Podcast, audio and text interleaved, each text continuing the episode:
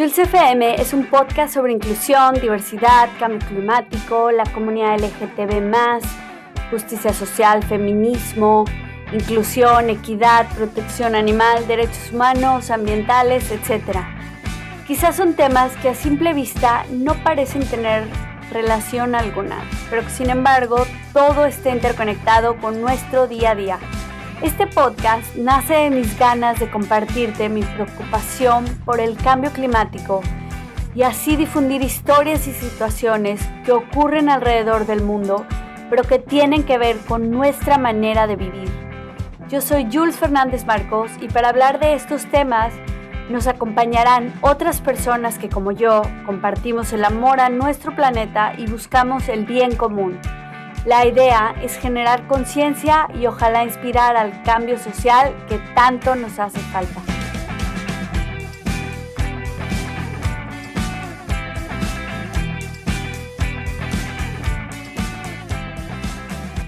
Hola, ¿cómo están? En el episodio de esta semana tenemos a Susana Morteo, de Veracruz, México.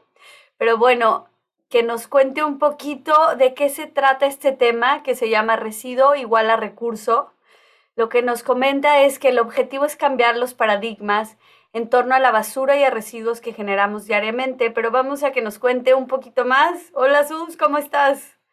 Hola Jules, muy bien. Muchas gracias por invitarme a este espacio ya había tenido como que la fortuna de haber sido parte de Jules FM hace unos meses a través de un, un este, live que hicimos por allí en Instagram y ahora pues aquí siendo parte del, del podcast. Así es, muy interesante y muy contenta de tenerte otra vez, Sus. Muchas gracias.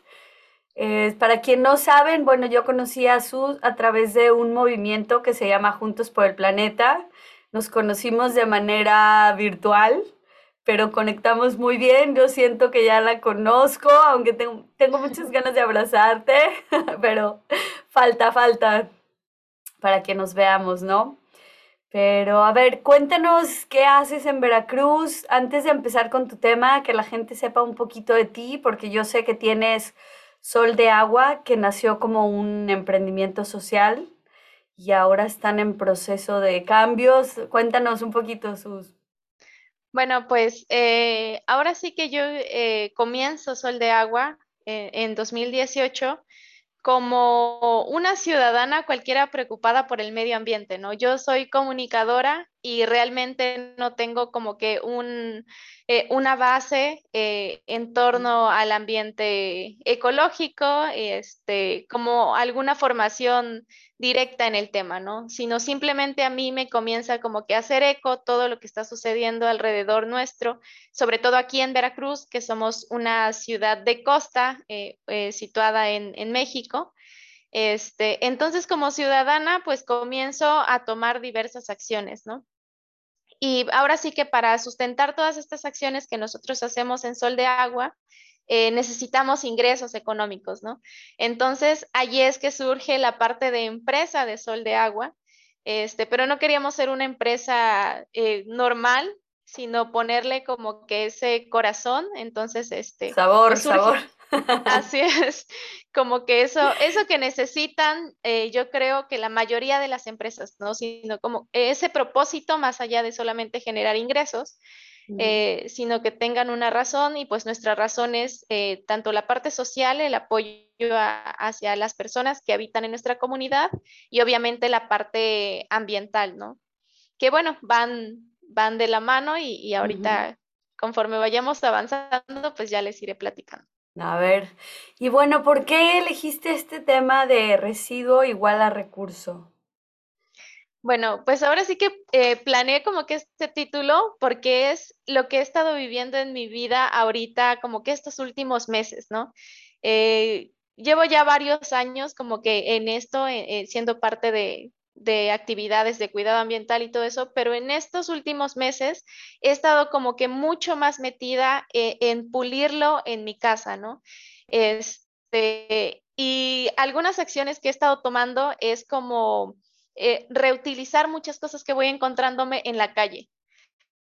Como por ejemplo. sé que para muchas personas, eh, como por ejemplo, bueno, acá enfrente mío tengo un cesto que utilizo para mi ropa sucia, que me encontré en la calle un día que salí a correr, lo traje a casa, se restauró, se limpió y le estamos dando uso, ¿no? Entonces, por allí va el título más o menos. Este, no sé, este, este tema eh, para muchos todavía es como que cliché, ¿no? Como que, ay, no, mucha gente todavía le tiene como que cosa a la ropa de segunda mano. Entonces, imagínate ahora en, en construir una casa completa a partir de residuos, ¿no? De, de cosas que literal te has encontrado de la basura. Es como todavía un poco extraño para mucha gente, pero precisamente por eso escogí como que este tema para desmitificar un poco eh, nuestros pensamientos acerca de, los Súper residuos. interesante, la verdad no se me había ocurrido, nadie nos había hablado de esto y qué bueno que tú sales con este tema. Como dices, yo sí dije, órale, se, se llevó algo de la calle. Yo creía que era más como, ay, bueno, mi residuo, que es lo común que escuchamos, ¿no? Mi residuo lo convierto en composta bla, bla, bla, pero traerte algo de afuera, wow, eso es yo creo que muy admirable de, de, de tu parte, ¿no? Sí, es como la, como hacer tuya la frase esta que dice no es mi basura, pero es mi planeta, ¿no? Sí, Es como de que no es mi residuo, pero puede ser eh, mi recurso, ¿no?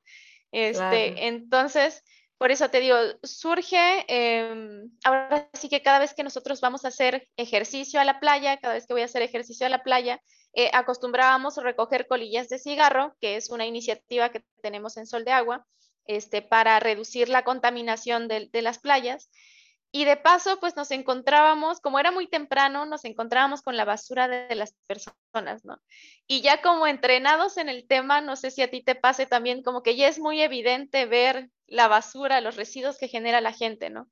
Y decir, eso Claro, se puede aprovechar así, ese PET se pudo haber reciclado, ese vidrio se puede reciclar, y, este, y entonces vas avanzando, ¿no? Más allá de lo que nos indican que es reciclable, este, están otro tipo de cosas como muebles, eh, como te digo, este claro. cesto, este, que tú dices, bueno, esto se puede reparar y se puede seguir usando, ¿no? Que esto es, es parte ahora sí que de los principios de lo que nos enseña la economía circular, que es pues mantener en uso las materias primas para evitar su, su desecho y como tal pues la contaminación que causan. Ya. Pero ¿qué pasa si te encuentras una chancla ahí de bebé? Esa sí la tienes, no sé, ¿no? No puedes Sí, hacer mucho con ella, ¿no? Así es. Ahora sí que tienes que ser muy selectiva en ese, en esa parte, ¿no? Ver qué cosas sí puedes tú utilizar, ¿no? No tampoco dejarte llevar como que por la pasión desbordada de lo ecológico y tratar de recoger todo, eh, porque pues no hay que caer en la acumulación tampoco, ¿no? Este, hay que seleccionar muy bien como que, que este, qué sí nos sirve, ¿no? Y te digo, nosotros acá en casa tenemos dos sillones que hemos recogido de la basura de alguien más, que son, que no eran basura, eran pues residuos. Este, se restauraron, se, una pata se les restauró, se retapizan, se les vuelve a cambiar el tapiz y todo y quedan como nuevos, ¿no? Este, se barnizan, este, se restauran y quedan como nuevos y nosotros los seguimos utilizando, ¿no? Y yo creo que es esa parte que nosotros hemos perdido de, del reparar, ¿no? Eh, recientemente compartía yo por allí un reel en, en nuestra cuenta en Sol de Agua, este, donde decía que reparar es un acto de rebeldía, ¿no? Es un acto de rebeldía en contra de este sistema, pues, capitalista, ¿no? Que te hace eh, consumir y consumir y consumir, Más, claro. este, Así es, entonces el, el reparar tus objetos es como que rebelarte ante eso, ¿no? Como que eh, todavía puedo seguir usando esto, eh, no necesito comprar, ¿no? Porque parte de este sistema, pues también eh, es la obsolescencia programada, ¿no? Cuando ya te, te condicionan eh, el tiempo de vida de un producto, ¿no? Sobre todo, pues, este, los electrónicos, ¿no? Que ya te sirven un año y de pronto se te apagan y ya no dan para más, ¿no? Este, igual pasa con los muebles, ¿no? Los muebles cada día son más desechables, ¿no? Con materiales mucho más, este, como de menor calidad entonces te tardan mucho menos, ¿no? La duración, y este, y nosotros, pues sí, y nosotros este, sin educación ambiental, sin esta conciencia ambiental, pues ¿qué hacemos? Los tiramos a la basura en lugar de eh, buscar opciones más allá, ¿no? Como reparar. Además, algo que mencionas creo que es muy importante.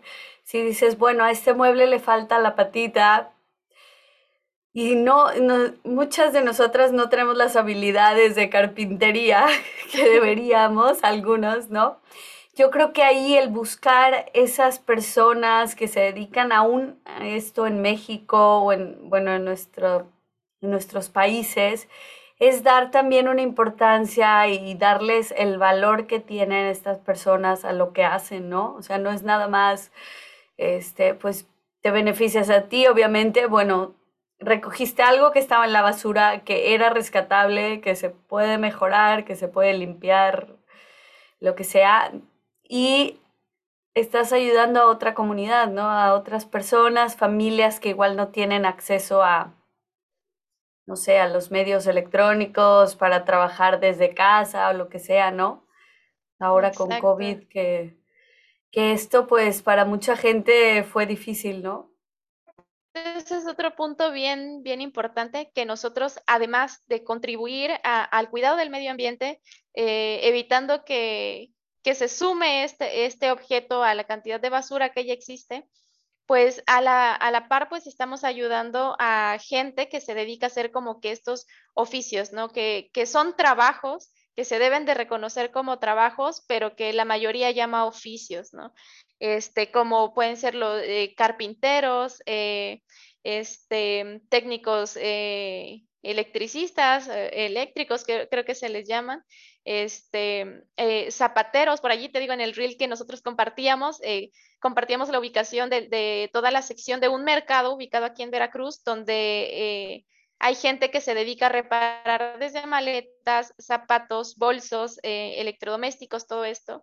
Y justamente como tú lo dices, ¿no? Pues eh, estamos aportando al planeta y estamos aportando también eh, esta parte de economía solidaria, ¿no? Para fortalecer la economía de nuestra comunidad, seguir este, pues ahora sí que, que apoyando a estas personas que puedan ellos tener fuentes de, de, ingreso dignas este, para sus familias y, este, y pues se siguen conservando este tipo de empleos que son tan necesarios y que yo creo que se tienen que, que recuperar, ¿no? Eh, que todas estas personas que, que, ahora sí que hacen el trabajo maravilloso de rescatar lo que tenemos, pues este, puedan continuar haciendo esta, esta labor.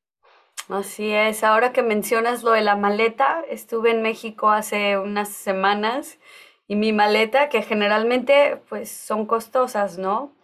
Y se rompió el cierre y, y mi prima ya tírala y no sé qué, y yo no, la voy a llevar, que me la arreglen y me salió mejor, ¿no? Y que me repararan el cierre. Ayudé, como dices, y ayudé a mi economía también. Porque no necesitaba una maleta. Y también mi mamá me dijo, ay, ese suéter se ve muy mal, ya traes hoyitos. Y yo, ay, no importa. Y me dice, ya deshazte de él. Cuando mi mamá me acuerdo que de chiquita llevaba todo a la costurera o al sastre a reparar, ¿no? Y ahora es como, mm, ya se nos olvidaron esas cosas que eran normal, ¿no? O sea, era común decir, ah, bueno, se rompió, voy a ponerle un parche o, ¿no? Algo. Le pones o a tejer, coser, lo que sea. Yo como no sé hacer eso, siempre tenía que llevársela a alguien más, ¿no? Y, y bueno, esto me lleva también, me recuerda que la primera vez que hablé contigo, me contaste un poco de los proyectos de sol de agua, que además de ecológicos, como lo dijimos al principio, es un emprendimiento social. Si nos puedes platicar un poquito de algún otro proyecto, de lo que hacen en sí con, no sé, campañas o productos de los que venden, si nos puedes contar, por favor, Sus. Sí, claro. Pues eh, como te digo, para nosotros es tan importante el cuidado ambiental como también ahora sí que el impacto social, ¿no? Porque nosotros, eh, lo primero que debe de saber cualquier persona que, que quiera como que eh, generar esa conciencia social es saber que somos un organismo interdependiente e interconectado, ¿no? Esto significa que pues cada persona tiene un objetivo, pero que todos somos parte del mismo equipo, ¿no? Y que todos estamos conectados y que si algo sucede, eh, no sé, eh, en el país de al lado, pues repercute acá, ¿no? lo estamos viendo con EMA, ¿no? Este, son muchos, eh, son cinco países los que generan la mayor cantidad de CO2 a nivel global, pero lo resentimos en todo el planeta, ¿no? Y esto pues pasa porque precisamente estamos todos conectados como un organismo, ¿no? Como, como funciona nuestro cuerpo. Entonces, este, no podemos dejar eh, de lado la parte social, no podemos dejar de lado a las personas y querer dirigirnos únicamente como que al cuidado de animales y plantas porque eso es ecología, ¿no? Sino que va todo en conjunto. Y pues eh, valiéndonos de esos principios es que eh, en Sol de Agua tratamos de, enfocarnos en ambas partes, ¿no? Este, nosotros, eh, como te contaba anteriormente, tenemos una línea de productos ecológicos, los cuales trabajamos con dos talleres de artesanos que están ubicados al sur de Veracruz en la zona eh, de la biosfera de los Tuxtla, es un área natural protegida. Este, ellos se dedican, por una parte está don José Luis, que él se dedica a reutilizar madera de cocuite. El cocuite es un árbol eh, tropical. Mm, nunca había escuchado, este ya te iba a preguntar qué era. sí. sí, es un un árbol tropical que ahora sí que crece muy rápido, ¿no? Entonces, por eso la gente lo utiliza en la zona de, parcelas mm. este, para dividir eh, las secciones del ganado, ¿no? Este, se llaman cercos vivos, o sea, se plantan árboles en una línea y se van haciendo cercos vivos. Em, hay un punto, como te digo, este árbol crece muy rápido, cuando ya creció demasiado y puede obstruir como que el, el cableado eh, de luz y todo eso, o se puede caer, este, los podan, ¿no? Don José Luis los poda y con esta madera que resulta de la poda es que se elaboran pues nuestros peines, eh, también jaboneras, este, actualmente hacemos también palillos para comida china de madera de cocuite que se puedan reutilizar, mm. este, pues artículos varios, ¿no? Como de uso cotidiano, pero sin talar un solo árbol, ¿no?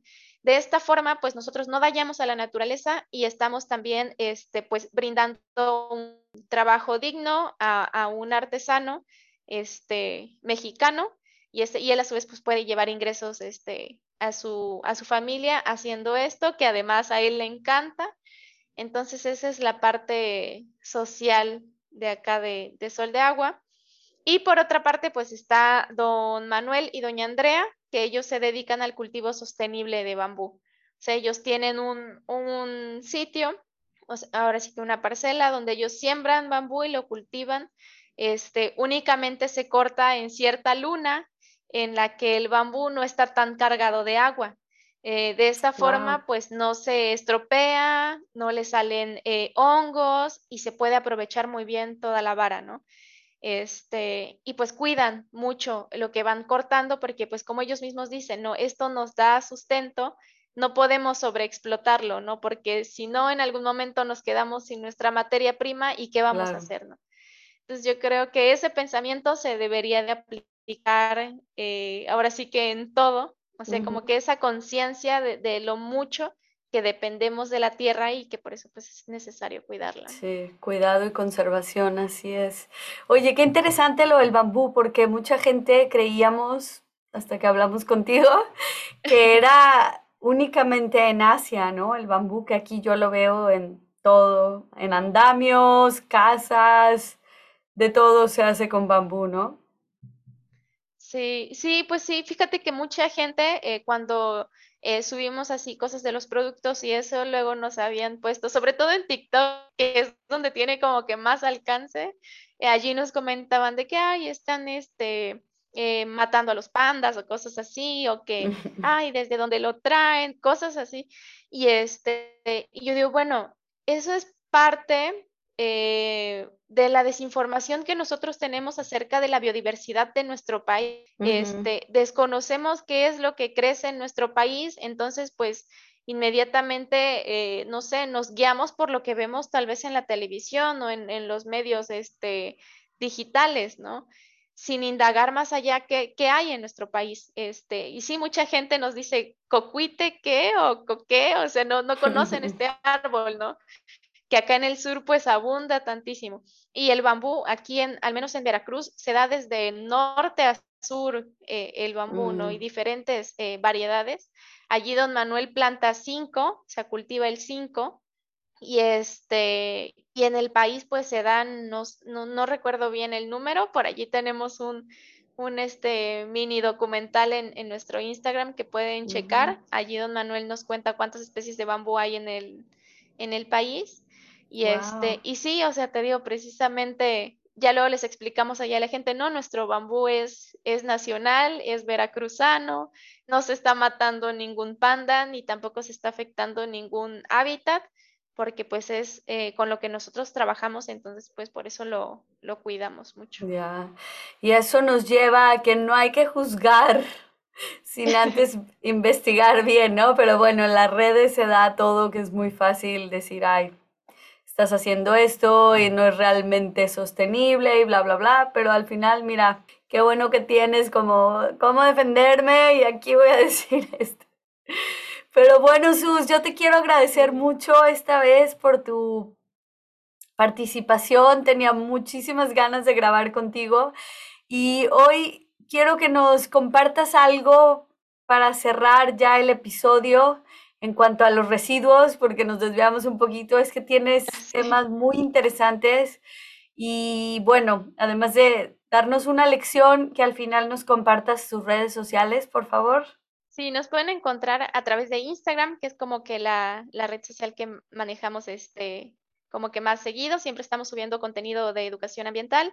Está como Sol de Agua, .mx, así nos encuentran en Instagram y en Facebook estamos como Sol de Agua MX y también tenemos página web donde allí subimos eh, nuestras actividades, por allí comparto como que artículos precisamente para que nos sigamos este, informando más, es soldeaguamx.com y, este, y así nos encuentran. Ok, ¿y qué nos puedes decir como cierre de residuo igual a recurso? Una lección pues para todas. que ahora sí que, nos quitemos como que esos tabús acerca de, las cosas, acerca eh, de las cosas de segunda mano, sobre todo de segundo uso, ¿no? Que si el pretexto es como que es sucio, siempre está el que tú lo puedes eh, lavar, ¿no? Si el pretexto es que está roto, siempre hay gente que lo puede reparar, ¿no?